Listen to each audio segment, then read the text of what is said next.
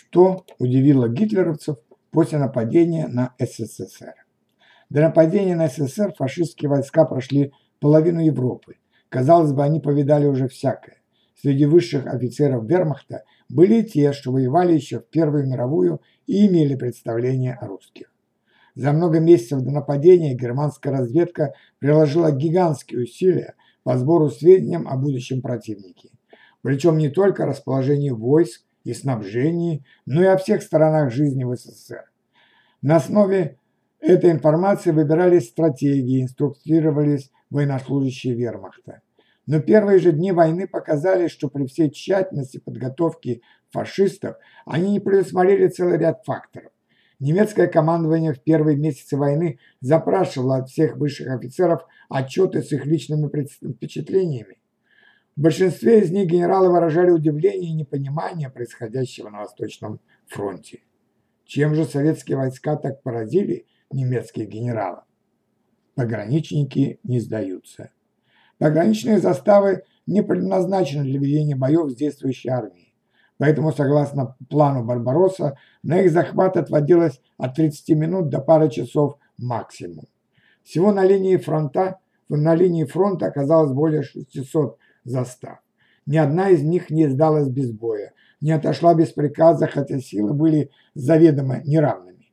Так у молдавского села Стояновка на реке Прут 600 пограничников приняли бой с 12 тысячами фашистов. Советские солдаты не только держались 11 дней, но и переходили в контратаки.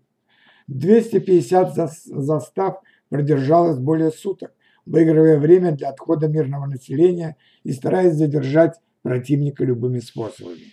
В глубоком, в глубоком тылу два месяца отбивалось более 50 застав. Если застава оказалась полностью отрезанной, пограничники либо гибли все, либо старались уйти в партизаны. Не было ни одной заставы, где фашистам бы удалось уложиться в норматив командования. Безвыходность положения не ослабляет, а ожесточает. Начальник сухопутного генштаба Франц Гальдер пишет в дневнике в конце июня, что русские сражаются до последнего человека. Это личные записки военачальника, поэтому он в них искренне выражает недоумение происходящим. При отсутствии боеприпасов советские солдаты шли в штыковую атаку.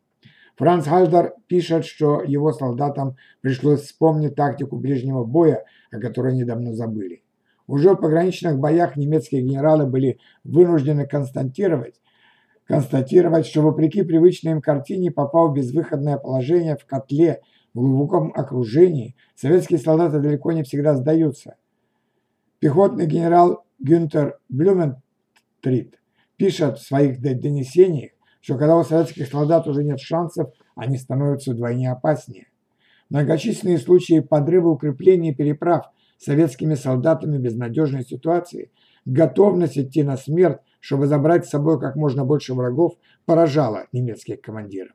Начальник штата, э, штаба Люфтваффе Отто фон Вальдау был потрясен тараном, таранами в воздухе писал, что русские летчики-смертники, идущие последнюю атаку в горящих самолетах, разбили все его предположения о ходе войны с СССР в дребезги. Только за первый день войны Люфтваффе потеряли 300 самолетов. Невозможно обезглавить.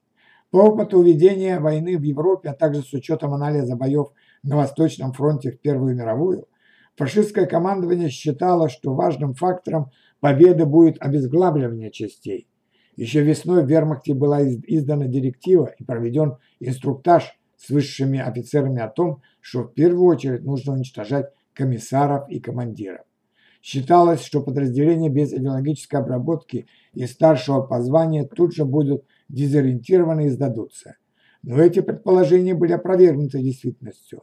Даже в случае гибели комиссара и командира подразделения э, продолжали сражаться. Советские солдаты демонстрировали не только дисциплину, но и способность действовать самостоятельно, инициативно и организованно.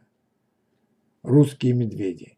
Немецкий генерал удивляло, что советские солдаты обладают огромным терпением и стойкостью к суровым условиям. Отсутствие продовольствия, недостаток воды, обмундирование, холод, жара, дожди, темнота не так влияли на них, как на немцев.